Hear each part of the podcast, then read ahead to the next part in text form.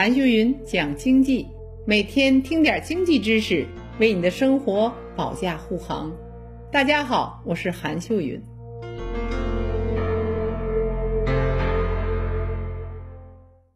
你有钱是该花还是该存着？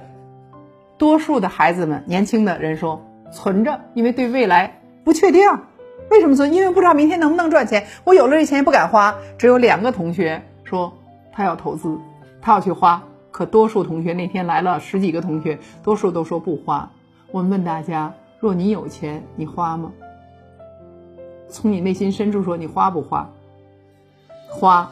看，这是在我引导之下。如果我没有引导，你们不会说这话。这是我说了。看，我把说出来之后，你们说了。问大家：现在全国人民花吗？不花，对不对？他为什么不花？他对未来那个不确定性，他不会花。中国不花，你觉得世界人花还是不花？不花，因为他要是花了的话，就不会是零利率和负利率。就是因为大家不花，我才刺激你。我给你财政放水，给你货币都给你放水，你怎么还不花呢？我刺激你让你花，可是刺激也不花，因为不知道明天我是否有工作，我不花哟。所以在这儿我们说啊，从经济冷了向热处走，它是一个难的过程。所以财政放水、货币放水都在放水。但放水，眼下是经济不热，等热了的时候，你那时你花，大家都花，过多的货币追逐过少的商品，这个名字就叫通胀，通货膨胀。我们叫什么叫通胀？过多的货币追逐过少的商品就叫通胀。就这一样东西，现在谁都不买，看跌看跌。我现在就这一样东西，大家都来抢，看涨看涨看涨，一个劲儿的看涨，所有都涨了，不是通胀吗？在这里给大家讲个故事，讲个故事，就是大家看看，就怎么样从奔腾式的通胀走向了恶性的通胀。上个世纪九十年代初的时候，九一年我去德国读书，当时因为清华大学不富裕，啊就没有钱买一张飞机票。我是德国给了奖学金，然后，但是我没有飞机票走不了啊。然后德国教授知道就问了，写信问，当时一封信得走半个月哟。写信还是那种加急的信都得要很贵，然后他就问：“你们学校没有钱？”我说：“是的。”嗯，那你愿意坐火车来吗？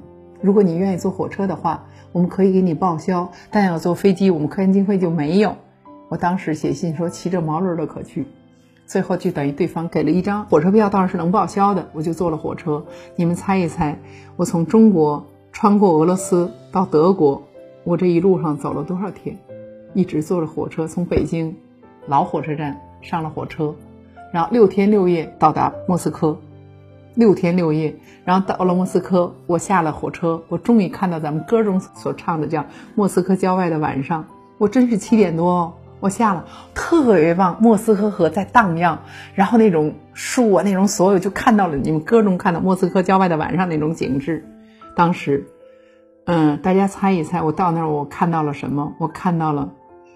当时是苏联没有解体之前的最后一个星期被我赶上。我的幸运是在于啊，我们当时不需要签证过苏联，它是我们也是就不需要签证，就这一火车的人全都是不需要签证。到那之后，我在那待了一个星期。等我再等上一列火车再来的时候，等了一个星期。等我再坐两三天的火车到了德国科隆大学，我刚一下，嗯，就是大教堂，我从那儿上来，然后就听广播里这样说。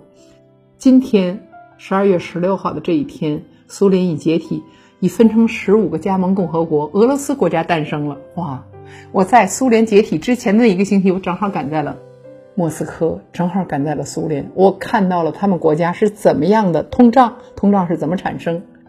我跟大家举一个例子，嗯，一个苏联的，就是莫斯科大学的一个教授，俄罗斯大学一个教授，一个月赚八百卢布。而当时的汇率是一个美元换一百个卢布，他八百个卢布是不是就值八个美元？而我当时在中国，中国那时候九十年代初我们很穷，我们的工资只赚一百块钱呢，一百块人民币。但是刚按汇率计算，当时一比二点九，那我的一百块钱就能换三十四个美元，三十四个美元。我问大家，你看啊。他在俄罗斯，他的莫斯科大学。如果他的工资值八个美元，而我的工资按汇率来计算，是不是我就是比他？我是三十四个美元，是不是比他富裕了四倍？所以跟大家讲，在中国我是穷人，而在俄罗斯那个星球，我像富人一样的活着了。哎，我有钱呢，我拿着硬通货了，我有钱。如果一个通胀来了，我问在座诸位，你最想拿钱干什么？买黄金？绝不是买黄金。通货膨胀来了，第一件事绝不是买黄金，而是钱活着，对不对？钱活着，钱买粮食，钱买面包，绝不是买黄金。好了，这一期就到这里，让我们下一期接着讲。